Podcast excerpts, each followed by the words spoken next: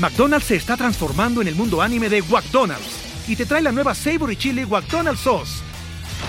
Los mejores sabores se unen en esta legendaria salsa para que tus 10-piece chicken wack papitas y Sprite se conviertan en un meal ultra poderoso. Desbloquea un manga con tu meal y disfruta de un corto de anime cada semana. Solo en McDonald's. ba baba go! En McDonald's participantes por tiempo limitado hasta agotar existencias. Dreaming of a better sleep? Tossing and turning is not your destiny. And Ollie is here to help. Ollie invites you to sink into sweet, sweet slumber to improve your mental and physical health and overall wellness. More than just melatonin, Ollie's ingredients help you unwind your mind for a delightfully dreamy drift off. Sleep is on the way at Ollie.com. That's O L L Y.com. Bajo este techo es una presentación de Whiplash, Gravity, The Law Office of JAL, Yes You Can.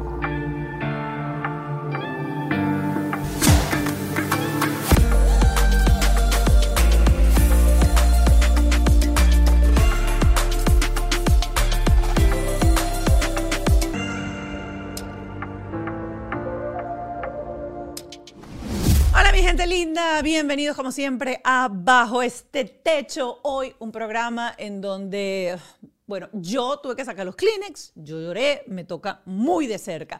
Nuestra invitada de hoy fue Maggie Jiménez, mamá de dos niñas, Nicole de 24, bueno, dos niñas, y eh, Pao, Paola de 19. Y hoy hablamos específicamente de la anorexia. Nos contó, nos abrió las puertas de su corazón para, a través de su testimonio, salvar vidas, como ella lo dice, informar, eh, estar más atentos a, este caso.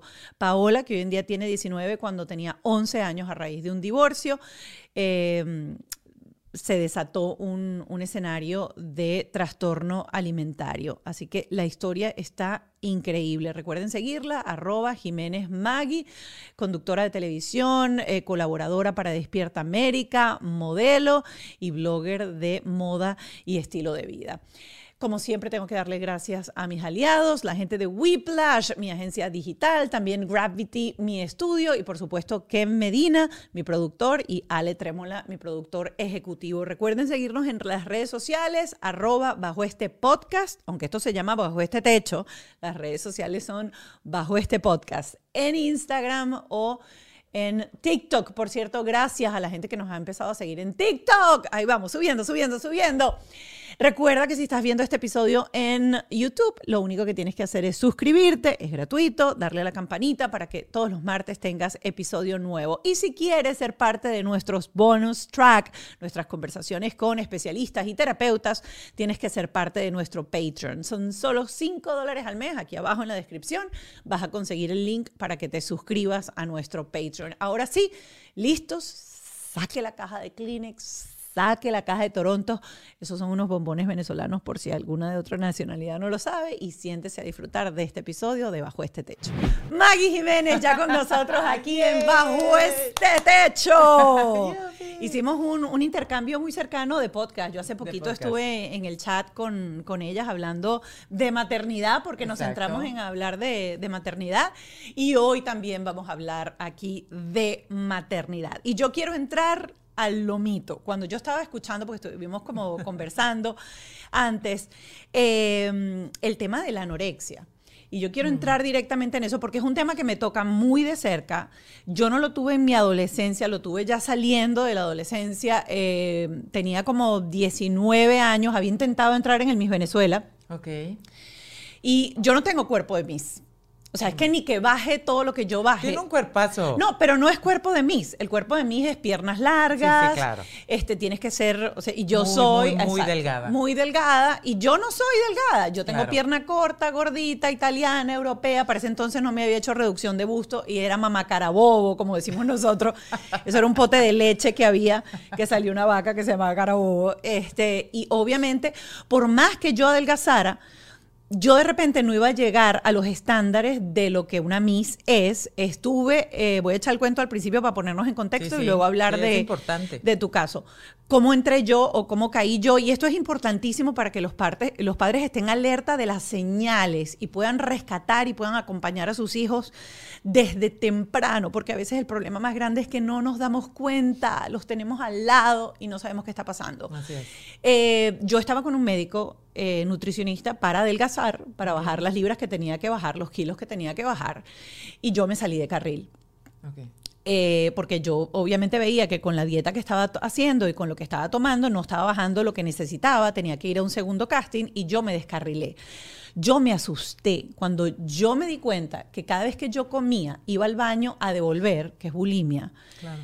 yo le digo a mi mamá, estoy en problemas. Yo le aviso a mi mamá. Entonces, claro, le dije, Bueno, cada menos vez... más le avisaste a tu mamá porque no avisan. ¿no? Claro, no avisan. Entonces le dije, pero fíjate lo que me pasó. Yo le digo, mamá, o sea, cada vez que como, primero como, me, me como cinco perro calientes, seis perro calientes. O sea, no es que me coma uno. Claro. Me como seis. Y después de que me como seis perro calientes, voy directo al baño a devolver. Claro, por favor, Porque sabes que vas a devolver. por favor, no me sueltes después de que coma. Y, em- y empecé a ser anoréxica. Claro. Entonces dije, como no me dejen ir al baño a comer, y eso es una cosa que el cerebro, no, o sea, tú no te das cuenta Claro. cuando caes y te ves en el espejo y te ves gorda.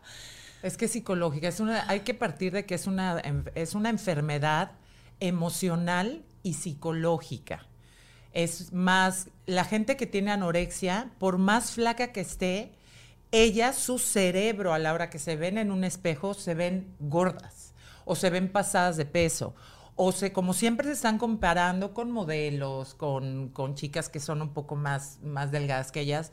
Entonces siempre es el, es que está más delgada. Y, y pueden estar mucho más delgada que esa persona con la que se están comparando, pero ellas no lo sienten y no se ven. Entonces es muy importante que como padre, bueno, mira, yo te voy a contar una historia. Yo fui modelo toda mi vida. Y bueno, de los 15 a los 28 años. Y yo tenía muchas amigas modelos que tenían anorexia y tenían bulimia. Entonces, a mí siempre me, me dio miedo la parte de, yo por ejemplo sí te puedo decir que cuando era modelo es un, es un ambiente donde tienes que estar sumamente delgada. Si eres de hueso grande Ancho. o de hueso ancho, o si eres piernona como tú y eso, pues todavía le tienes que echar más ganas, porque las mujeres son, miden un 80 y son talla 2 o talla 4. Y sobre todo si son diseñadores europeos, las tallas son muy pequeñas.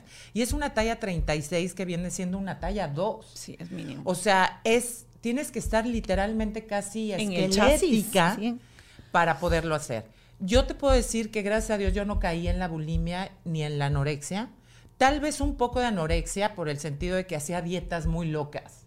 O sea, yo tenía, por ejemplo, un desfile de trajes de baño y yo me pasaba tres, cuatro días con el, el jugo B8, ya sabes que es El el, de tomates y con vegetales. porque obviamente me daba potasio para no desmayarme y no sentirme mal. Porque para estar haciendo un desfile de trajes de baño tienes que estar con el abdomen completamente plano, es más, la panza para atrás, con los huesos de fuera y, y- y cuidarte mucho que no tengas celulitis, que no tengas grasa. Entonces sí, a esa edad es muy fácil bajar de peso también, ¿no? Tú dejas, tú haces dieta dos, tres días y bajas dos kilos. Sí. ¿Estamos de acuerdo? Entonces, pero sí tenía amigas que yo gracias a Dios siempre tuve cuatro hermanas que siempre me ponían como los pies en, en- en la tierra, ¿no? Y aunque mi mamá estuviera trabajando o lo que fuera, siempre tenía cuatro espías en mi casa que estaban como vigilando un poco que comiera bien o que por lo menos hiciera una buena comida al día, ¿no? Pero tenía amigas que sí eran así. O sea, comían muchísimo porque ellas decían, entre más comes, el estómago se te llena más y es mucho más fácil de volver. Oh, yo no llegué a esa Entonces, técnica. Llegaban y comían y comían y comían y comían y comían, pero de todo, dulces, y- pero exagerado, o sea, más de 5 mil calorías, 6 mil calorías. Y luego se iban al baño, justo antes de empezar el desfile, a, tomaban agua, se iban al baño, se metían el dedo o tenían sus técnicas para vomitar y vomitaban y ya, salían como si nada. Y así lo, lo repetían dos o tres veces al día. Entonces yo les decía, yo hablaba con ellas, yo decía, oye, ¿no prefieres hacer una dieta en lugar de estar haciendo? No, y el pues es daño que, hacen los, ácidos, los ácidos del estómago pasando otra vez por el horrible, estómago. Claro, Eso, claro. eso es o sea, terrible. muchas de ellas tenían, uno de los síntomas que da es que se te seca la piel, se te empieza a caer el pelo. Si eres una niña, como fue en el caso de mi hija, que es la historia que te voy a contar, todo tu proceso de desarrollo se atrasa. Sí. Todo el proceso. Entonces le va a bajar tarde, pueden tener con el tiempo este, problemas cardíacos. Su, su desarrollo no va a ser como el de las otras adolescentes o de los otros niños. Eh, y es, y, y- y empiezan, las uñas se te empiezan a partir, o sea, todo empieza a cambiar Claro. y la- el color de la piel se te empieza a hacer amarillo. Y los ojos y todo. Entonces, hasta que, bueno, ya si te vas a un extremo, que puede llegar a ser la muerte, Hay pérdidas es que ya todo. literalmente la mayoría, pues todos los órganos empiezan a fallar, sobre todo los riñones y el corazón. Y el corazón hasta que llega un momento y dice, ya no puedo trabajar más porque ya no tengo energía de ningún lado, de dónde trabajo. Y, este, y, y te mueres, porque aparte la gente que tiene bulimia, a la hora de vomitar, acelera el ritmo cardíaco.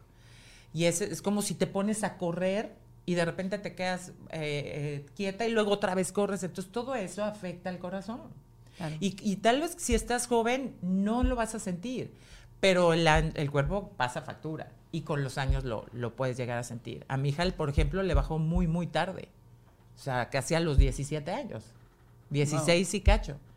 Cuando a, la, a, a mi hija mayor le bajó a los 12 años. Sí, sí. Y hay, hay chicas que ya, por ejemplo, pasaron la, el- el- la ¿cómo se llama esto? La- le vino La- por primera vez sí, la sí, sí, menstruación. la menstruación. Se les va, se les quita. Se les quita. Dejas Eso de tener menstruación. Si ya lo tienen, dejan de tener menstruación, se te cae el pelo, estás con, te cambia obviamente el humor, estás muy deprimido, porque obviamente no puedes comer, porque, o sea, llegas a un, a, a un, y te lo digo porque mi hija llegó a ese punto, que el agarrar una papa frita, cuando era lo que más le gustaba comer, le temblaba la mano, Moni. O sea, la mano así y era así. O sea, la gente que no nos está viendo, le temblaba la mano como si estuviera sumamente nerviosa. Entonces, y mi hija en ese entonces tenía 11 años. Mi hija pasó su cumpleaños 12 en el hospital. Wow, o sea, te, voy te- me, me- me to- te digo que estoy así como echando la película para atrás. Te digo, no era tan adolescente, pero sé lo que es estar ahí. Sé lo que se siente. Sé lo que sufren los padres cuando se dan cuenta Sí. y sienten que se les está yendo de las manos. Eh, yo quiero que, que nos compartas un poco el proceso, cómo, cómo lo descubriste, cómo, cómo es ese, ese, ese lidiar, ese conversar, ese hablar, porque yo, yo siento muchas veces que el problema de las enfermedades mentales, sobre todo para nosotros padres, cuando descubrimos que nuestros adolescentes y nuestros hijos están pasando por un momento complicado emocionalmente, venimos de una cultura en donde se menosprecia la enfermedad mental. Así la es. enfermedad mental es una necedad. La enfermedad Así mental es que no sales a- con tus amigas. La enfermedad mental es que eres malagradecida con la vida y no te das cuenta lo que tienes. Entonces no estamos entendiendo que sí existe algo interno en nuestro cerebro que va más allá de un simple pensamiento, que se va de control. Así es. Sí, sí, sí existe. Bueno, mi caso fue, eh, fueron muchos factores. Yo, primero, fíjate, yo siempre he dicho que gracias a la vida que me puso en un medio donde yo pude compartir y convivir con gente que sufría de esa enfermedad, eso a mí me ayudó a poder, aunque fue un poco tarde que agarré a mi hija, a poder distinguir que algo estaba mal. ¿Me entiendes? Como yo ya había tenido amigas que vomitaban y que me contaban sus dietas locas o cómo le hacían para vomitar y cómo le hacían para engañarse a sí mismas, porque ellas creían que estaban enga- engañando a su cuerpo, pues estaban engañando a ella. Entonces eso me ayudó a empezar a sospechar que Pau tenía un problema. Ahora, la, de- la, la anorexia que mi hija tuvo fue una anorexia depresiva. Ella no fue por físico, porque era una niña. Claro. Tenía 11 años, todavía no estaba ni desarrollada, este, no se estaba fijando tanto en el físico, ni quería competir con una modelo o se comparaba con alguien que ella quisiera ser. Era simplemente que estaba deprimida porque cuando yo me divorcio de su papá, que eso fue hace 10 años, eh, ella nunca lo habló conmigo.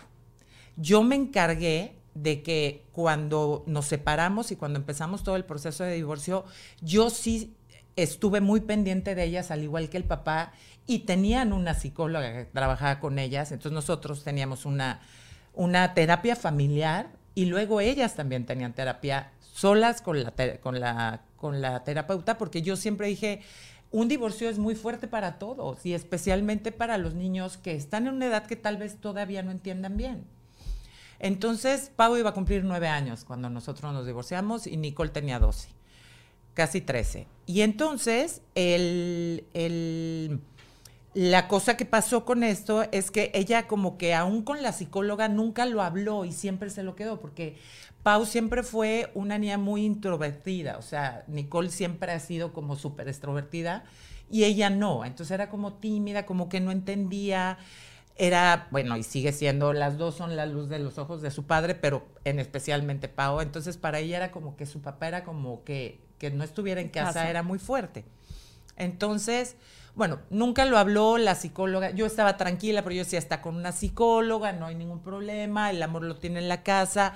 Otra cosa para ver, eh, para darte cuenta de cuando un niño no está bien es cómo va en la escuela, las notas, cómo reacciona con sus amigos, cómo es que eh, las maestras te digan, oye, ¿sabes qué? Está aislándose. O ya no es tan, tan social y participativa como era antes sus notas empiezan a bajar, ahí te puedes dar cuenta que hay un problema. ¿Y qué hay que hacer? Hay que atenderlo lo más rápido que se pueda. Si tú no tienes una buena comunicación con tus hijos, lo que puedes hacer es siempre buscar ayuda. Una persona neutral, normalmente el hijo se abre más con una persona neutral cuando no se tiene la confianza con el padre y aunque se tenga, muchas veces no hablan por pena o por no causarte una tristeza o para no preocuparte. Entonces hay que estar bien pendientes de eso. Antes de que sigas ahí, es que ayer justamente vi algo y lo compartí en mis historias y lo quiero traer a colación que es importantísimo desarrollar eso. Y esta psicóloga que se llama Becky Kennedy decía que no matter what, no importa qué pasa durante el día, no importa, de vez en cuando acércate a tu hijo en la noche y le vas a susurrar al oído que no importa lo que él haga, no importa cuán mal se porte, no importa en el lío que esté metido, no importa su comportamiento, su comportamiento no define la cantidad de amor que tú siempre vas a sentir por él. Y se lo vas a susurrar y te vas a ir.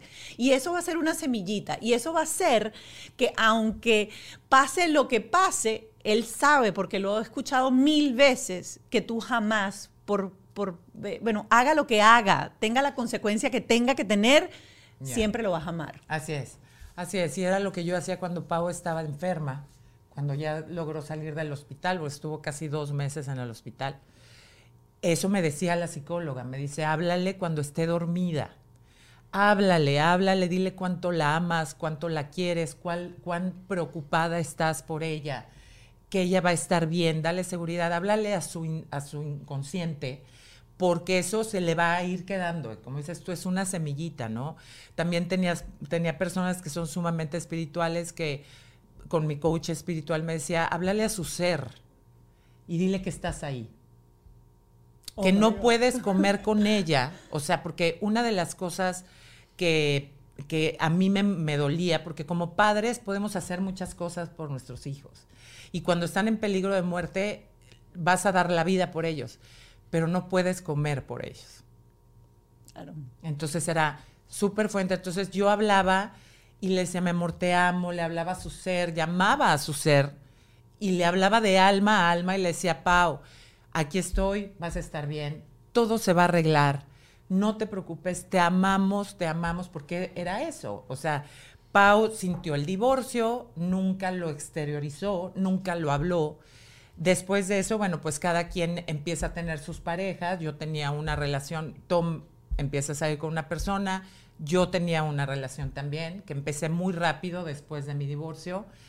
Y era una persona que tenía seis hijos, este, yo veía a mis hijas normal, o sea, las veía bien, en la escuela estaban bien, estaban con una psicóloga, cuando compartíamos todos las sentía bien Tristes sí, porque es un proceso fuerte, pero las sentía estables.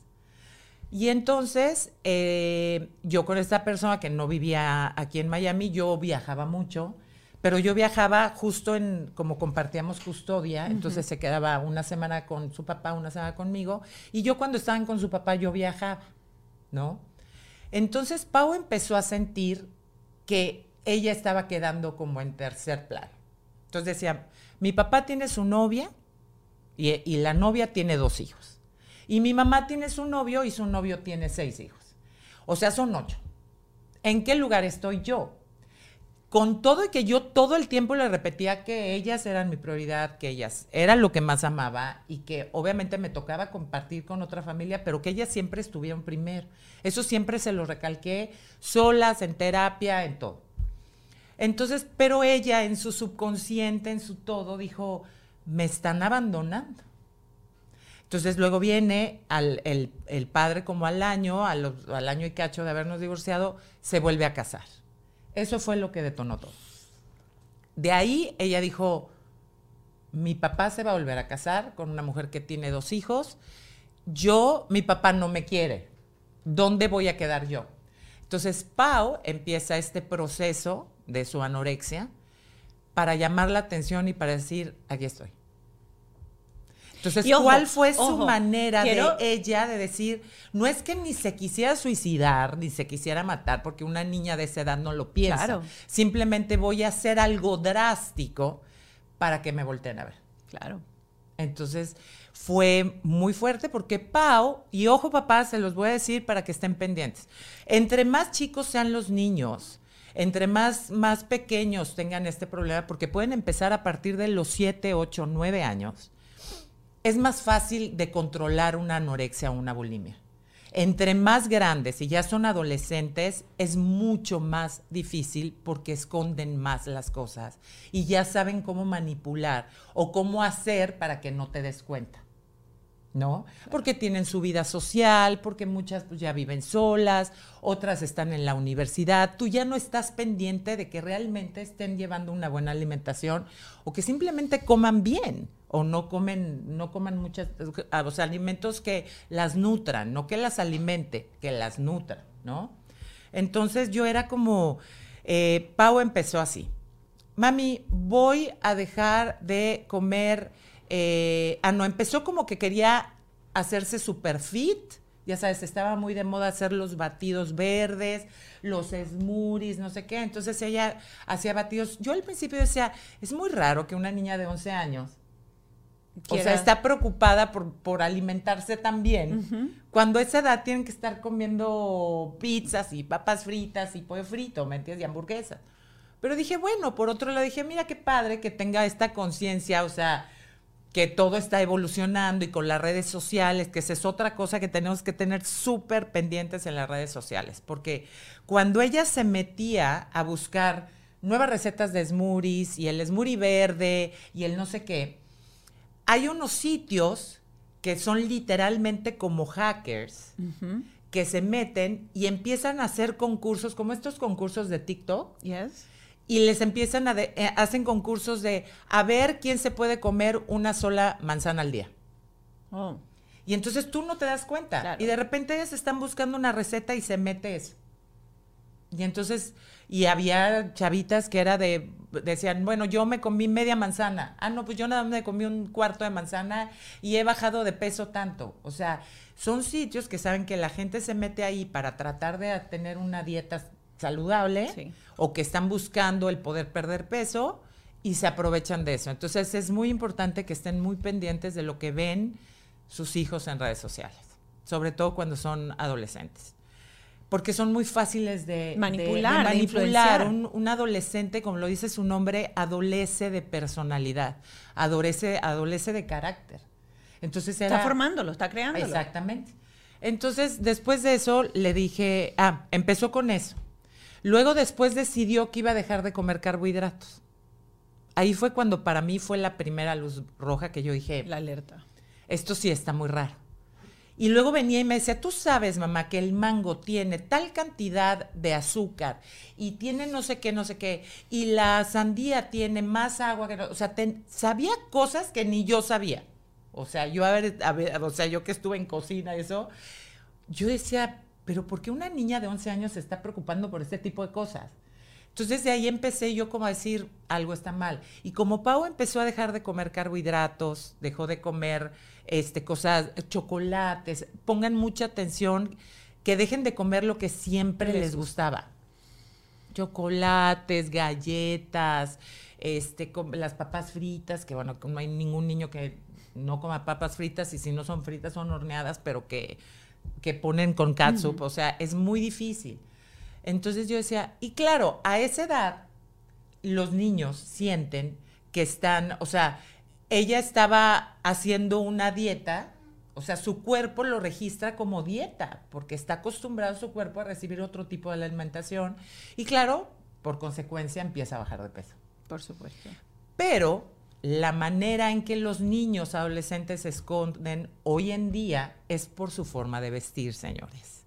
Esos hodis los horis estos enormes que usan, los, suéteres que tienen la capucha atrás. Las, cosas oversize, aunque sí están de moda, pero empiezan a, taparse. Y, y puedes estar un calor horrible, sudando como locos, pero tapados con el hoodie en la, en la cabeza y así. Sobre todo las niñas hay que tener mucha atención en eso, porque es la manera que ellas escogen, esconden su pérdida de peso. Aguas. Y sobre todo si son adolescentes, ya no se dejan ver o sea, ya no es tan fácil que tú, si se van a bañar, detallitos como si se van a bañar y antes nunca cerraban la puerta y ahora sí la cierran, algo está mal.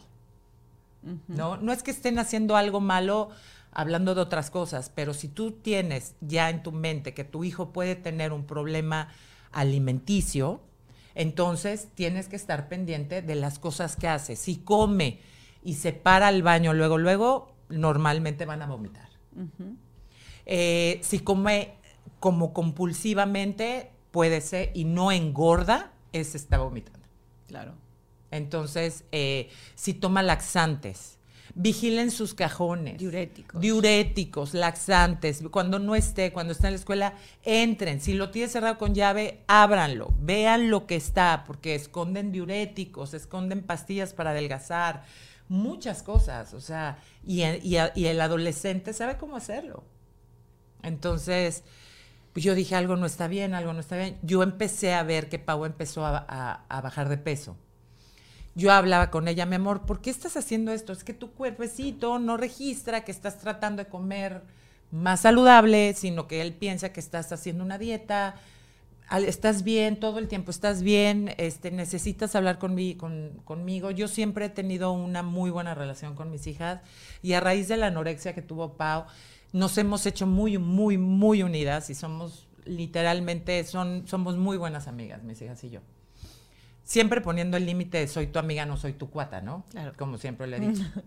Pero, porque sí, de repente llegan y te quieren contar, ¡Ey, tú no, párale, córtale, córtale, ya eso ya no está, o sea, porque obviamente ya son mujeres y ya tienen su vida y, y tienen su intimidad y tienen muchas cosas que a veces como padre, pues sí quieres saber, pero no quieres saber tanto que te lo describan así como todo lo que pasó. Entonces, yo empecé a ver y Pau empezó a usar este tipo de ropa. O sea, este tipo de ropa así súper holgada y no sé qué. Y un día me acuerdo, te estoy hablando, Moni, que a mí Pau se me fue de las manos en tres meses. Es que es súper rápido. En tres meses. Pau empezó, yo le veía, yo se lo veía en la cara, porque como siempre estaba con eso y cerraba el baño y no me dejaba entrar a verla y, ¿me entiendes? O sea, yo muchas veces ella dormida me iba a su recámara y levantaba la sábana y yo decía, está muy flaca. Claro, en las manos, en los huesos de aquí te empiezas a dar cuenta que está perdiendo peso. Y un día me dice, oye, mami, quiero irme a comprar un traje de baño, porque se iba a ir de vacaciones con su papá. Entonces le dije, bueno, ok. Entonces normalmente cuando íbamos ella se metía al probador y cerraba. Pero este probador era de cortina. Entonces me acuerdo que me dice, bueno, le dije, sí, te voy a esperar aquí afuera, porque yo sabía que ella no quería que yo la viera porque siempre era como, no, no, espérame, ahorita me cambio, no, ve, pero salte, salte porque me voy a cambiar. Y yo decía, mi amor, si siempre te he visto desnuda, o sea, ¿por qué no me dejas? No, salte más. Y yo dije, ah, bueno, pues es parte de su pudor, ¿no? Que empiezan con ese pudorcito de no me veas, ya no quiero, ya sabes. Y esa vez yo hice como que me fui, me regreso, abro la cortina y ahí, Moni, se me vino el alma, o sea, se me fue el alma más bien. O sea, se me fue el alma cuando yo vi el cuerpo de mi hija, era un esqueleto con huesos. Y ahorita te juro, todavía me da sentimiento. Al principio yo casi no podía hablar de esto, porque obviamente cuando pasa este tipo de cosas, eh, me acuerdo que el primero que se acercó a querer que yo le diera una, en una entrevista fue Cala. Y me decía, Maggie, yo sé que va a ser muy difícil que pases por esto, pero mi niña, si tú pasaste por esto y tú te dedicas a esto que es la comunicación y tienes el don y tienes la oportunidad de poderlo hacer para que, para que unos padres se den cuenta y puedas salvar vidas de otros niños, hazlo. Yo me acuerdo que cuando fui con Pau, yo le pedí, yo siempre, todas las entrevistas, tanto de radio, televisión, le pedía permiso a, a, a Pau y le decía, ¿puedo hablar de tu caso? Y siempre me dijo... La imagen de tu negocio es demasiado importante para dejarla en manos de cualquiera. Porque la gente cree que, no sé, un negocio es un logo, pero no, no, no, es estilo, es colores, es tono de comunicación, todo comunica la calidad del producto o de servicio que tú ofreces. Yo recomiendo buscar obviamente el mejor equipo y es Whiplash porque no solamente crean marcas increíbles, sino que además te asesoran en el proceso. ¿Qué es lo que tú de verdad necesitas? ¿En qué debes invertir tu tiempo y recursos para crecer? Acércate a los que saben de verdad en whiplash.com, le das al botón rosa y agendas una llamada con ellos. Así de fácil. Listo. Ya te llamo, estoy llegando al estudio. Como mamá, emprendedora, esposa, artista, lo único que me falta en esta vida es tiempo. Y como creativa siempre estaba buscando ese proyecto perfecto, eso que quería hacer. Pero mi mayor preocupación era no encontrar el tiempo para poder realizarlo y que ese proyecto quedara tal cual como yo lo tenía en mente. Pero conocí a la gente de Gravity y la verdad es que ellos hacen que todo el proceso sea mucho más sencillo. Esto, esto es mucho más que un estudio. Y yo solamente me tengo que preocupar por crear contenido. Tienen absolutamente todo listo y lo único que necesito es mi taza de café. Si tu preocupación es la misma, no esperes más y contáctalos www.gravity.com o por Instagram arroba gravity. Y haz lo mismo que yo. Despreocúpate de todo, agárrame ahí los lentes y solamente dedícate a hacer lo que te gusta.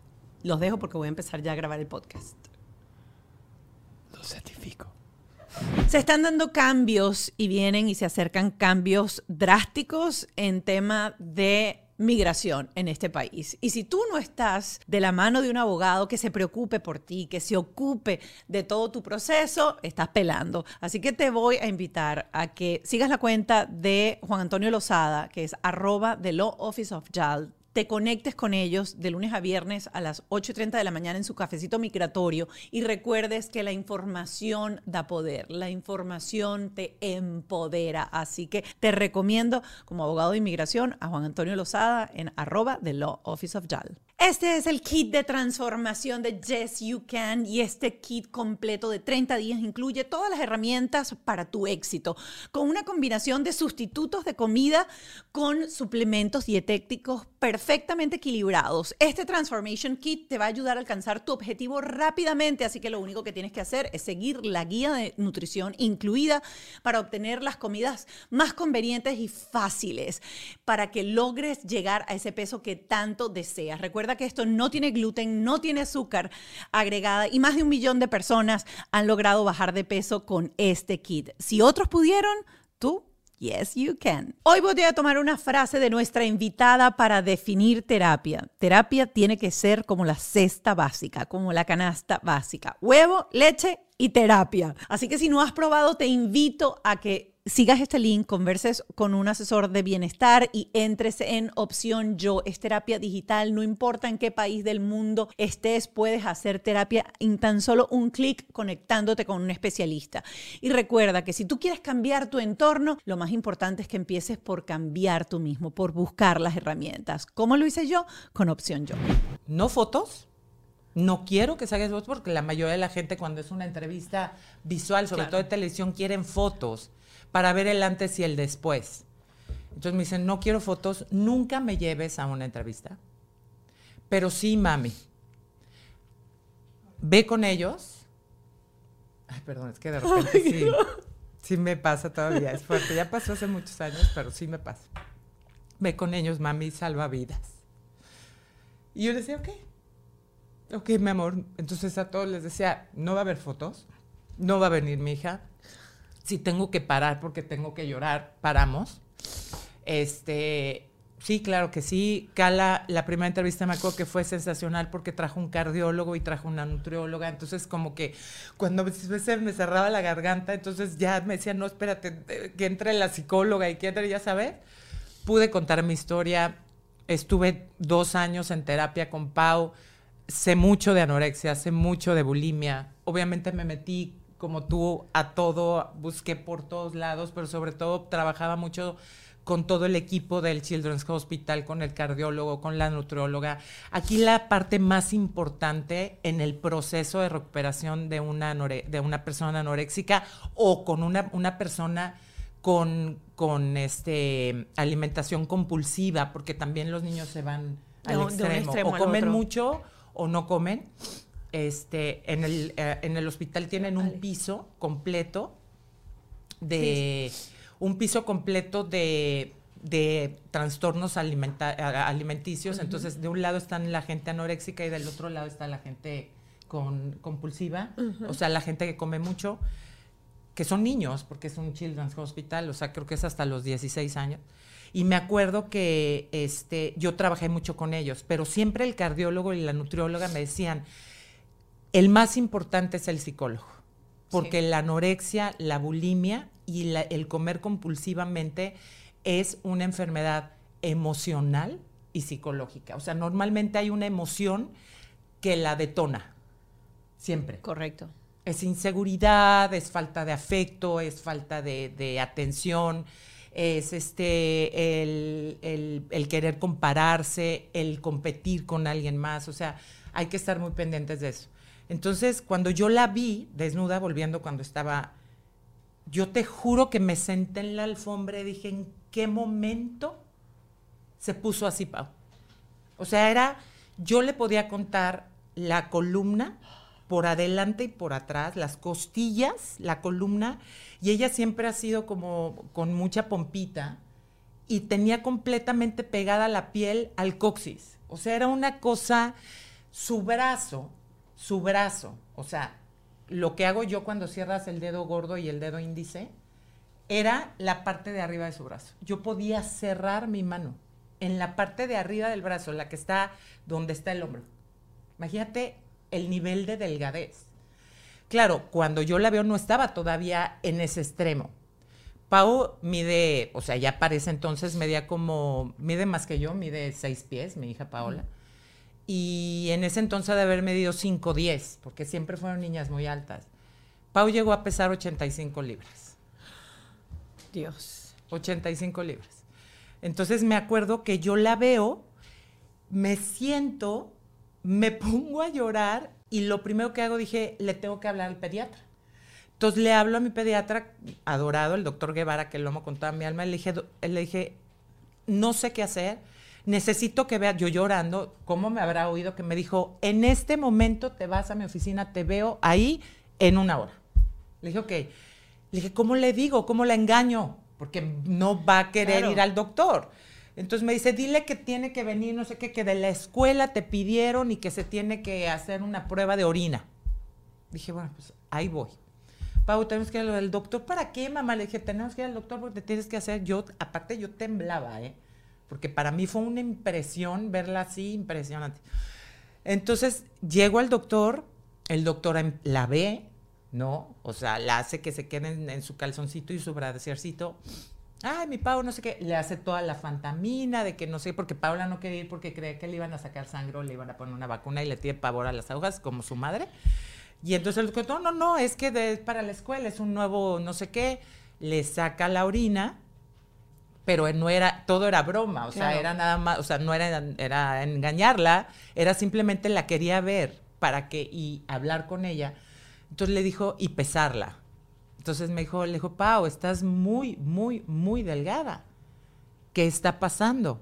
No, es que estoy comiendo, estoy comiendo saludablemente. No, no, no, Pau, es que no es que estés comiendo saludablemente. Es que estás, o sea, estás muy, muy delgada, estás perdiendo mucho peso. Entonces, no, no, y no sé qué, la negación total, porque todo lo niegan, ¿eh? Aguas, porque todo lo niego, niegan. Ellos no están enfermos, ellos están perfectos, ellos no tienen ningún problema. Con tal de que en eso le digo al doctor, este, me dice, ¿sabes qué, Maggie?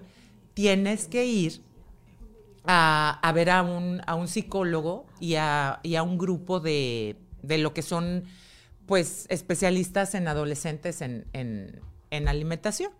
Entonces le dije, bueno, ok.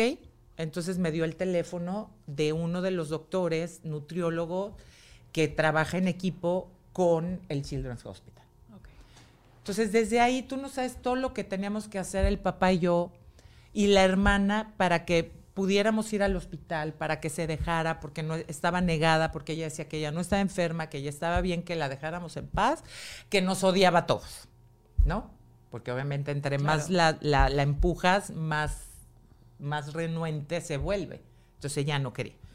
Contarle que, bueno, ya logramos llevarla al hospital, la vio, la analizó la psicóloga, la vio el cardiólogo, efectivamente tu hija tiene un problema de depresión, porque de todo lloraba, de todo lloraba. La psicóloga me dijo, ¿sabes qué? Su, su anorexia es depresiva, vomita, le dije, no, ella lo poco que come no vomita, o sea, porque aparte no come nada, o sea, que va a vomitar. Pero antes lo hacía le dije, no, fíjate que no, nunca la vi que vomitar, simplemente dejó de, De comer. comer. Entonces me dijo, bueno, ok, si no es bulímica, anoréxica, estamos un pasito adelante, porque la bulimia se debe de tratar de otra forma y trae una depresión. ¿Qué tenemos que empezar?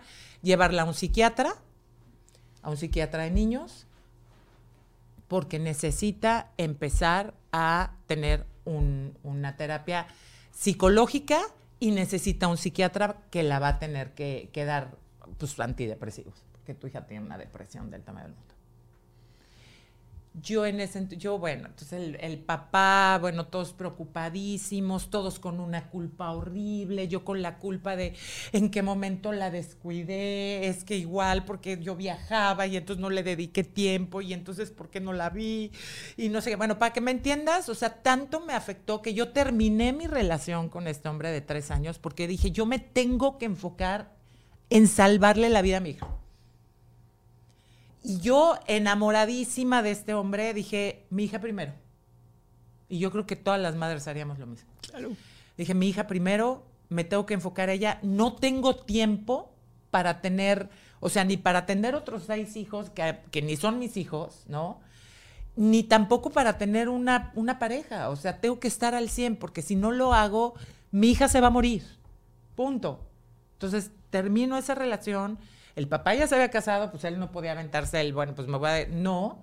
Nos juntábamos en ese entonces la, la- la mujer, el papá y yo, porque siempre tuvimos buena comunicación para hablar cómo, porque nos sentábamos con el psicólogo de cómo manejarla en casa. Contarle que la llevo con un psiquiatra, que eso a mí me impactó, porque los psiquiatras que tratan este tipo de casos no son, no son doctores muy amorosos, que digamos, les hablan súper fuerte y en el hospital no las tratan como enfermas, porque ellos están atentando contra su vida. Oh my God, qué duro. Entonces, para mí como mamá, que quieres? Lo que quieres es mimarla, abrazarla, que la traten de mi reina, todo va a estar bien. O sea, el psiquiatra fue de, ¿tú te quieres morir? Así le hablaba. O sea, ¿te quieres morir? Hay muchas formas, ¿eh? Hay muchos métodos. Pero tú no te estás dando cuenta lo, que estás haciendo sufrir a tus papás. O sea, tú puedes dejar de comer y te vas a morir, pero ¿tú, ¿tú has pensado en ellos? Lo que va a pasar cuando tú ya no estés así. Yo me acuerdo que la primera vez que yo fui, yo salí de ahí, que yo quería ahorcar al doctor. Yo dije, lo voy a matar. O sea, a mi hija no le habla así. Si lo que más necesita mi hija es cariño, que le hablen amor y no sé qué. Y, él, y me acuerdo que Tom, mi ex marido, me dice, Maggie, ellos saben lo que están haciendo. Él sabe cómo manejar este tipo de, de enfermedades y cómo manejarlos a ellos.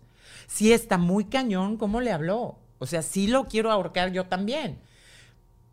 Pero, y Pau lloraba y lloraba y se le queda viendo y salimos. Yo no quiero regresar con este médico, no sé qué, no sé qué. Bueno, con tal de que tuvimos que ir como dos veces más, porque él tiene que medir el, el nivel de depresión, había que hacer pruebas de sangre para ver qué tipo de, qué cantidad de antidepresivos necesitaba, le dieron ansiolíticos también. Entonces de ahí empezó todo, todo este proceso. Pero Pau seguía sin comer. Este, yo me la llevé a México con mis hermanas, todas le dábamos amor, le dábamos cariño, lo que quería lo hacíamos, cosa que también, pues como padre, cuando ves a una persona triste y cuando, cuando ves a un amigo, lo que sea, pues lo haces. Claro. Lo haces porque es que, y más si es tu hijo, ¿no? Entonces yo me acuerdo que me fui a México y en México Pau se comía un cuarto de manzana, dejaba la comida entera. Entonces a mí el psicólogo me decía, tú haz como que tú comes de su plato. Ah, esto está buenísimo. Ah, no te lo vas a comer. No le des importancia que no coma. Fíjense cómo es el tratamiento. Es todo lo opuesto a lo que haríamos. Ah, no quieres comer, ahí me lo como yo. Mm, Tú sabes que mi buenísimo. psiquiatra hacía eso. Él Ah, ponía exacto. comida en la mesa. Sí, Yo- claro. él me veía en su casa, era un psiquiatra que atendía en, el, en, en su casa. Y recuerdo que yo me sentaba en el salón donde él atendía y llegaba la señora que trabajaba con él y ponía chocolates Ah, y ponía cosas. Y mientras él hacía la consulta, él iba comiendo Claro. y comiendo y comiendo y comiendo. A mí también, digo, una de las cosas que, que me tocó hacer ya después que salió del hospital Pau era ponerle en lugares estratégicos de la casa. En primera no podía tener yo una pesa en mi casa, prohibido, y hasta la fecha no la tengo. Nada bajo en lácteos, bajo en grasa, digo, lácteos bajo en grasa, nada, todo whole milk, todo así, y poner las cosas que le gustaban en rincones de la casa, dejarlo. A veces lo tenía que tirar porque la galleta se echaba a perder o lo que sea, pero dejarlo. Y yo me acuerdo que cuando ella empezó su recuperación, de repente un día volteo y veo que ya no había un chocolate. No saben a mí, o sea, haz de cuenta que para mí fue, o sea, el haberme ganado la lotería y este y haber conocido al Papa en persona, para que me. Yo era así de y ya sabes, el, este ahí en su cuarto, el papelito así. Y así empezó. Pero para esto, cuando entonces no deja, en, México no comía, se comía, de cuenta, tres Cheerios, tres, tres bolitas y un cuarto de manzana. En todo el día. Ya ella con antidepresivos, ya ella con ansiolíticos. Yo, bueno, entonces por eso les digo, no puedes comer por ellos. O sea, puedes hacer todo por ellos menos comer por ellos. Y entonces, ya regresando de México, mi mami me acuerdo que me dijo, gorda, yo creo que ya llegó el momento en que la internes, porque yo quería como dejar como último, y también los psicólogos y el nutricionista decía, vamos a darle chance para ver si ella reacciona solita. Pero si no, después del viaje a México, si ella ya no reacciona, hay que internarla. Entonces dije, bueno, entonces regresamos de ahí, tenía consulta con el cardiólogo, porque el cardiólogo es importante porque al perder tanto peso el corazón sufre mucho. Entonces me acuerdo que llegamos, la pesaron, aparte cada vez que la pesaban, para mí ya que el que me dijeran no bajó de peso, Era ya era como, como para mí el mejor premio del mundo mundial, ¿no? Pero cuando me decían bajó una libra más o bajó dos libras más, o sea, o sea, ¿a dónde vamos a parar, no? Entonces, aparte yo tratándome con psicóloga, porque con una depresión espantosa, porque aparte yo veía a mi hija mal y yo cuando estoy triste y me pongo así down, también se me va el hambre. Y yo no podía estar flaca, porque entonces mi hija decía, pues si tú estás flaca, yo también, ¿por qué no? Entonces era como, o sea, un estrés. eh, Y yo decía, yo me tengo que ayudar porque para mí esto está siendo muy fuerte. Y aparte, pues literalmente estaba solita, ¿no? Porque pues por el- el papá yo decía, bueno, por, por lo menos tiene a la mujer que, no, tranquila, va Claro. a salir bien. Yo solita. Y aparte, pues con Nicole tratando de, no- de, de mi hija mayor, no involucrarlo demasiado, porque mi hija Nicole también tuvo culpa, porque decía, mamá, yo no me di cuenta que mi hermana estaba mal. Yo pude haberlo evitado. Entonces también trabajar con ella de no, mi amor, no es ni culpa tuya ni de culpa de nadie. Pau tomó una decisión porque estaba triste y ella quería llamar la atención de esa forma. O sea, no creo que lo haya hecho porque nos quiera dañar. O sea, en primera no tiene esa malicia. Y, y yo quiero hacer la aclaratoria de que cuando una persona o un niño, o y en este caso una niña, porque era una niña todavía, toma Un una decisión como esta, Muy fuerte. ¿ok? Llega un momento en que el cerebro se le va de la mano. O sea, ya deja de existir la, la idea de lo sigo haciendo porque es una decisión que tomé. Así es. Se va de las manos el control. Eh, y esto es para que quien está escuchando esto y ya haya pasado cierta etapa, no, no la culpes y no la señales, Exacto. porque lo que le está pasando en ese momento ya no es una decisión. No. Ya se fue Ya de las manos, ya se fue del control, ya existe una distorsión de su Así imagen en su mente, ya existe una distorsión de la realidad que va más allá de decir, quiero llamar la atención. Así es. Sí, sí, literalmente. Entonces, me acuerdo que la llevé con el doctor regresando de México, la pesan, ya entramos a, ya la, pesaron, regresamos al cuarto y me, y nos llama el doctor a mí y, y a- y al papá. Y nos dicen, hay que internarla. Ya. Y entonces me dice, normalmente cuando el ser humano está dormido, el corazón tiene un latido de 60 latidos por minuto, dormido en su más profundo sueño. Tu hija tiene 58 y está despierta. En cualquier momento se le para el corazón. Ay, May, no. Ay, sí, Moni, se me vino el alma. Mira, todavía me acuerdo de ese momento tan duro y tan fuerte para mí, porque en ese momento dices, llévame a mí. Me quiero morir yo. O sea, ¿cómo se me va a ir mi hija de 11 años que tiene una vida por delante, que, que no, ha, no ha hecho más que ser una niña, ¿me entiendes? Y este, y entonces dije, pues lo internamos. O sea, la internamos y, y, y, y como sea, o sea, no me importa. Me acuerdo que salimos del consultorio que estaba como en las afueras del hospital y había que entrar al hospital. La, Tom la llevó casi cargando, literalmente. Cuando Pau ve la puerta del hospital, empieza a gritar que no quería entrar, que nos odiaba, que la dejáramos en paz, que ella no estaba enferma, se detenía de la puerta del hospital porque no quería entrar. Y yo le, le- le- le lloraba y le gritaba, le decía, mi amor, es por tu bien. Yo tampoco quiero que estés aquí, pero tienes que estar aquí, porque es que ya no podemos, ya hicimos todo lo posible y no, no puedo dejar que te mueras. Y así me odies, no voy a dejar que te mueras. O sea, voy a hacer lo último que tenga que hacer para que no te vayas. Y perdóname, ódiame lo que quieras, pero te vas a quedar. Y se quedó, se quedó tristísima, gritaba por todo el pasillo. Este, llegamos, ya la subieron al cuarto y en, en el cuarto de la gente que tiene problemas de anorexia, ponen a tres o cuatro niñitas al mismo tiempo para que, para que ellas vean lo que pasan las otras niñas. Porque es como, te digo, no los tratan como pacientes, los tratan como, como, pues están enfermos emocional y, psicológicamente. Entonces, si ellos todo el tiempo están como protegiéndolos, los niños no avanzan. Entonces, este, me acuerdo perfecto que llegamos y al lado de la cama de Pau había una niñita con un tubo metido por la nariz. Eso a Pau la impactó de una forma, bendito Dios, impresionante. Todas eran igual o más flacas que Pau, unos esqueletos sobre una cama. Todas eran chavitas, porque pues en el hospital no aceptan más niñas de más de 16 años. Y este, y aparte que mientras estén ahí, pueden convivir, pero siempre con una, con una enfermera que está oyendo lo que platican. Porque entre ellas se dan ideas. Entonces, eh, la tuve que dejar. Se supone que cuando están ahí, los padres pueden ir solamente una hora al día. No te puedes quedar a dormir. No te tiene que estar viendo ahí. No, o sea, no es un castigo, pero sí es un regaño. Entonces, hace cuenta que yo, bueno, me encargué, Moni, de hacerme amiga de todas las enfermeras. A mí me dejaban pasar a deshoras. Este, yo me metía así como y me quedaba en lugar de una hora, me quedaba dos o tres. O sea, me gané a todo el, el piso, les llevaba galletitas, ya sabes, todo para poder estar, por lo menos, si no en el cuarto con Pau, por lo menos afuera, sabiendo que estaba bien.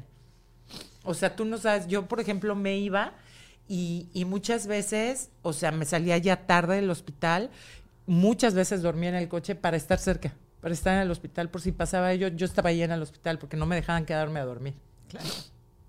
Y este, Y, y de ahí, bueno, y aparte que yo tenía que seguir trabajando. ¿Me entiendes? Entonces, gracias a Dios en el trabajo, pues mi, jefa, que es una belleza, Luz María Doria, me decía, me hablaba día, tarde y noche y me preguntaba, o sea, siempre me preguntaba, ¿cómo estás tú antes de cómo está tu hija? Fíjate, porque ella sabía que si yo no estaba bien, ella no iba a estar bien. Maggie, ¿cómo estás? Día, tarde y noche, durante todos los meses que estuvo Pau. Y yo iba a trabajar, ellos trataban como de distraerme, todos que son maravillosos, son como mi familia. Y yo me acuerdo que yo era de, de llorar, de estar llorando y el floor manager contando tres, dos, uno. Yo hacía, me quitaba las lágrimas, sonrisa y hola, ¿qué tal? Buenos días, ¿cómo están? Terminaba y otra vez lloraba.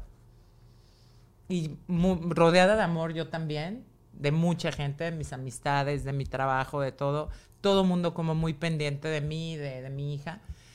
Este, y me acuerdo que cuando Pau vio que, le- que volviendo a lo del tubo estaba muy impactada, y fíjate todo lo que es la rutina de un niño en el hospital cuando tiene un caso de trastorno alimenticio. alimenticio. Uno, Paola se tenía que levantar a las cinco y media de la mañana a bañarse. ¿Por qué la bañaban a las seis de la mañana? Porque si comía, no podía bañarse después porque podía vomitar mientras estaba bañando. Entonces, las bañan a las cinco y media, seis de la mañana, las levantan a esa hora, ¿eh? Cero teléfono, cero iPad, nada que tenga que ver con tecnología. Les ponen películas de caricaturas en la tele y eso es lo único que pueden ver. Este, dos, Paola no podía caminar del cuarto número 5 al cuarto número 10 del mismo piso. Tenía que ir en silla de rue- de ruedas para ahorrarse esas calorías. Para que, porque Pau no podía salir del hospital si no subía 20 libras. Entonces, no pueden ni caminar, porque al caminar 10 pasos gastan a, ese tamaño que el cuerpo está tan desgastado y tan débil que no las dejan caminar. Entonces, todo el tiempo es en silla de ruedas. Cada vez que comía, se tenía que terminar hasta el último pedazo de pan que le habían puesto o de huevo, porque si no, llegaba la enfermera, ah, ¿no quieres comer? Perfecto. Se iba, agarraba el, el, el Ensure, este, que, el- sí, sí, este que toma, se lo ponía hacia al lado y le ponía hacia al lado el tubito. Le decía, si no te comes hasta esa migaja, te meto el tubo. Tú dices. Pero así las tratan. Luego se, y todas las veces está Paola comiendo y la enfermera enfrente de ella viéndola, hasta que no se acabe el último bocado. Luego, después de comer, se tenía que quedar sentada para hacer la, la digestión 45 minutos. No se podía parar al baño. Entonces, antes de comer, vas a hacer pipí, quieres hacer algo, porque ya sabes que te tienes que quedar sentada 45 minutos. para que por lo menos haga digestión y el cuerpo agarre algo de lo que, de lo que está comiendo. O sea, se nutra. Claro. Después de eso, otra vez a la cama. Eso sí, te- le traen juegos de mesa, eh, iba yo a visitarla, me queda más tiempo, este, normalmente yo iba con una amiga de ella o iba con la hermana y así. Ella no quería ver mucho a sus amigas porque le daba mucha pena que la vieran así. Esa es otra de las cosas padres, empiezan a aislar de sus amistades y dejan de hacer sus actividades que antes les gustaban. ¿Y qué te decía cuando, sobre todo en esas primeras semanas cuando la ibas a visitar, si fue tan traumático el hecho de que la metiste allá adentro y dijiste es una decisión que yo tomo, tomo por ti, me vas a odiar por el resto de tu vida, des- o sí. Por, o por lo menos ahora, pero te dejo. ¿Qué te decía?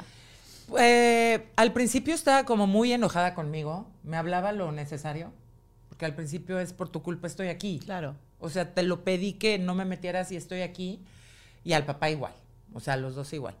Ya después como que empezó a darse cuenta, porque obviamente tomaba terapia dos veces a la semana, digo, dos veces al día, ella, en la mañana y en la tarde, y nosotros dos veces a la semana hacíamos una terapia familiar que es cuando dile a tu papi o dile a tu mami mm, qué es lo que tienes, por qué sientes que, que, pues no te quieren o no te ponen atención o lo que sea.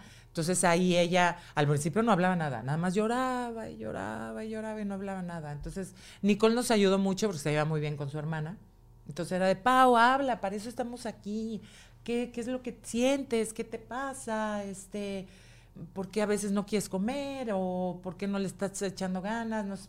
Y lo dijo en Lloraba algún momento. en algún momento, pero te estoy hablando, yo creo que después de que salió en el- del hospital, que estuvo casi dos meses, yo creo que por ahí del sexto mes fue cuando la, la psicóloga a mí me pudo decir que su anorexia había sido depresiva emocional porque ella se sintió abandonada. Abandonada. Me dice, fue una manera de llamar la atención de ustedes. Pero ella nunca pensó, como dices tú, que iba a llegar a ese extremo. Entonces ya llega un momento en que el cerebro y ya su cuerpo ya no da para más. O sea, yo estoy segura que mi hija no se quería suicidar, sino simplemente quería pues, llamar la atención. Pero se le fue de las manos a ella también. Sí. Entonces, ya, te digo, estuvo ahí en el hospital, logró subir las 20 libras, nunca le metieron, nunca, nunca le metieron un tubo por la nariz. Fue tal su impresión que no. Entonces empezó a comer, cada vez comía más, cada vez comía más, acababa lo que le servían, porque obviamente les van sirviendo por porciones, mientras van subiendo de peso, se las van eh, Aumentando. aumentando. Entonces ya cuando sale del hospital a mí me dieron toda una dieta. Yo, por ejemplo, las, fíjate, había que hacer cosas para que ella subiera de peso. Entonces era, le encantaba el puré de papa. Entonces yo le metía la mantequilla, pero que ella no supiera que, o sea, ella le gustaba con mantequilla, pero poquita. No, hombre, yo le metía media barra de mantequilla. Al ya sabes, claro. así se la mezclaba ahí entre las papas. Las verduras se las cocía en agua con azúcar para que el azúcar la hiciera subir peso. O sea, tú no sabes, es un trabajal, pero valió la pena. Este, salió de ahí y ya estaba mucho más consciente, estaba con libras de más, ya en la casa ya comía, yo le iba subiendo las porciones, me sentaba a comer con ella, eso sí. Una de las cosas que me dijo la psicóloga para que los padres lo tomen en cuenta. Cuando una persona es anoréxica, es una persona que vas a tener que monitorear el resto de tu vida porque cualquier emoción, en el caso cuando es a nivel emocional, que fue el de mi hija, puede detonar otra vez la, la anorexia. Entonces hay que vigilar. Desde que tiene el novio, que no le vaya a hacer daño, de ver, o sea, es un Claro. estrés horrible porque pues va a pasar por cosas Claro, que le van va. a afectar. Pero sobre todo trabajar mucho en su autoestima para que no le afecte demasiado y no vuelva a caer en eso. Entonces ya cuando salió del hospital, pues yo estaba ya feliz, este, en la casa, bueno, ya todos estábamos más tranquilos, ya habíamos tenido muchas terapias, yo ya sabía cómo manejarla, al principio no tenía ni idea, entonces me estaba volviendo loca, yo creía que era falta de amor, me sentía muy culpable, yo la descuidé, no sé, qué. no fue nada de eso, fue una decisión que ella tomó y que, y que, y que la tomó muy, muy mal. Y, ¿no? y quiero hacer otra acotación porque hablándolo con, con- con terapeutas, Mm. eh, la percepción de los niños y de los adolescentes de la realidad Mm. quizás es muy diferente a la que tú ves. Claro. Incluso nosotros adultos podemos vivir una misma experiencia y procesarla de manera súper diferente. Sí.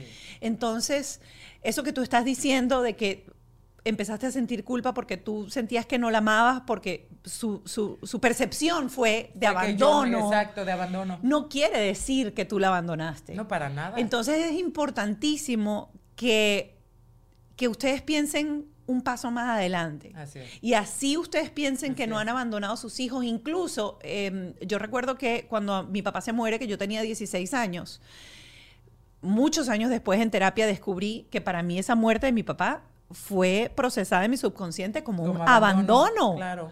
Como un Es cierto. abandono. Y un divorcio es un abandono. Y un también. divorcio es un abandono. Entonces, por eso soy tan pro y, y- y tú hoy lo has demostrado que eh, el, el mejor, el mejor aliado después del cardiólogo, del nutricionista o el nutriólogo y todo lo que tú tuviste es la parte psicológica y la parte mental. Por cierto, estamos en el mes de la concientización de las enfermedades y los trastornos mentales. Mentales. Y creo que es súper importante. Yo, mira, con el corazón en la mano te quiero ver, te quiero dar las gracias. Hombre, muchísimas gracias a ti. Espero que, que haya, que como padres sepan, porque aparte de todo lo que yo les puedo recomendar, tengan una buena comunicación con sus hijos. De veras, yo sé que a veces no es fácil. A veces el, el llegar, sobre todo cuando son adolescentes, es acercarse a ellos, el que ellos se abran a ustedes, eh, se requiere mucha paciencia, mucha compasión, el, el saber entenderlos, el buscar el momento en que ellos estén susceptibles para que ustedes lo, lo puedan hablar con ellos. Si les dicen no quiero hablar contigo, insistan busquen la manera, cuando estén contentos, oye, por cierto, nunca me platicaste, yo así hago con mis hijas y así pude lograr tener una buena comunicación con ellas. Obviamente después de lo que pasó Pau, nosotros nos unimos más que nunca y, y Pau, por ejemplo, hoy a la fecha, ella no le gusta hablar de eso. Y yo siempre le decía, mi amor, no lo quieres hablar porque siempre es, no lo quiere hablar porque no lo ha superado, o no lo quieres hablar porque se traumó, no lo quiere hablar. Me dice, no mami, yo lo tengo superado. Yo entendí que, me, que hice algo mal, mal conmigo. Yo me ataqué a mí misma y no quiero recordar esa etapa de mi vida, simplemente. Estoy consciente. Y hoy por hoy mi hija Paola el otro día me dijo que en la universidad ella vio que tiene una amiga que, que está sufriendo de, de bulimia ¿Quién crees que fue a hablar con la niña y le dijo, yo tuve anorexia, yo sé lo que estás haciendo y yo quiero ayudarte, si me lo permites? Entonces, fíjate, Pau sin querer la vida la va a llevar a poder ayudar a otras niñas, pero a su tiempo, a su tiempo. y a su manera, ¿me entiendes? Pero feliz que yo pueda estar aquí en tu programa Gracias. En tu podcast íbamos, hablando de esto, qué wow, maravilla. Íbamos, eh, teníamos pobrecita Nicole que se quedó. Mi niña Nicole amo, pero bueno, pero mira. bueno, eh, yo te quiero agradecer, como lo dije hace un minuto, que hayas abierto eh, tu corazón, tu experiencia, porque yo sé que estas historias son las historias que dan luz, que ah, despiertan alertas. Y es la única manera a veces de tener la conciencia para poder actuar y rescatar a nuestros hijos y salvar a nuestros hijos. Así que te agradezco enormemente, Maggie, que hoy eh, hayas compartido conmigo esta, esta historia. Eh, bueno. No, muchísimas gracias. Y sabes que ya por último, todos los papás que tengan alguna duda, que me quieran preguntar algo, yo estoy abierta a contestar, yo puedo ayudarles. Si puedo ayudarles, los voy a ayudar con mucho gusto. Me pueden escribir en mis redes sociales. Eh, cualquier cosa, no tengan pena, pregunten, oye Maggie, mira esto, yo los ayudo con todo el gusto del mundo. Yo sé que yo pasé por esto por una razón y, y, por consecuencia quiero ayudar a otras personas para que no lo pasen. En la descripción eh, va a estar el arroba, el, la cuenta de Instagram, Jiménez Maggie con eh, J y Exacto. con doble G. Jiménez el Maggie, sí. con doble G. Ahí Ajá. estoy. Ahí está por si estás escuchando en una plataforma audible. Eh, llegamos al final, debajo de este techo. Eh, agradecidísima por, por, por, por, tu historia. Y bueno, como siempre, vamos a tener en el Patreon, esta plataforma paralela, una conversación con una terapeuta en donde pues, nos va a dar seguramente más herramientas que los van a ayudar si es el caso de que en tu familia directa hay alguien que está pasando por este problema o sabes de alguien de tu entorno que necesita una ayuda y necesita un despertar y una alerta para salvar vidas. Gracias. No, gracias a ti. Gracias, gracias. Que hasta lloraste conmigo. Ah, nos vemos en la próxima. No.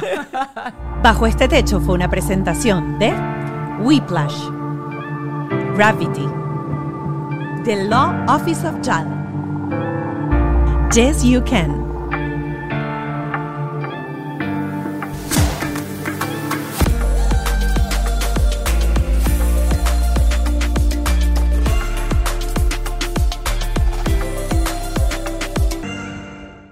¿Estás listo para convertir tus mejores ideas en un negocio en línea exitoso? Te presentamos Shopify. Tal vez no lo sabías, pero nuestro podcast More Than Mamis es un negocio y lo empezamos por supuesto para desahogarnos y hablar sobre la maternidad, no para convertirnos en expertas de ventas y del e-commerce. Así que sí, necesitábamos ayuda para vender nuestro merch y poner en marcha nuestra tienda. ¿Y cómo suena con Shopify? Llegó otra venta. Shopify es la plataforma de comercio que está revolucionando millones de negocios en todo el mundo. Ya seas un emprendedor desde tu casa o desde donde sea, Shopify es la única herramienta que necesitas para iniciar, administrar y hacer crecer tu negocio sin dificultades. Con Shopify puedo gestionar pedidos, envíos y pagos desde cualquier lugar, brindándote toda la información y estadísticas de tus ventas al detalle. Regístrate para un periodo de prueba con tan solo un dólar al mes en shopify.com barra sonoro, todo en minúsculas.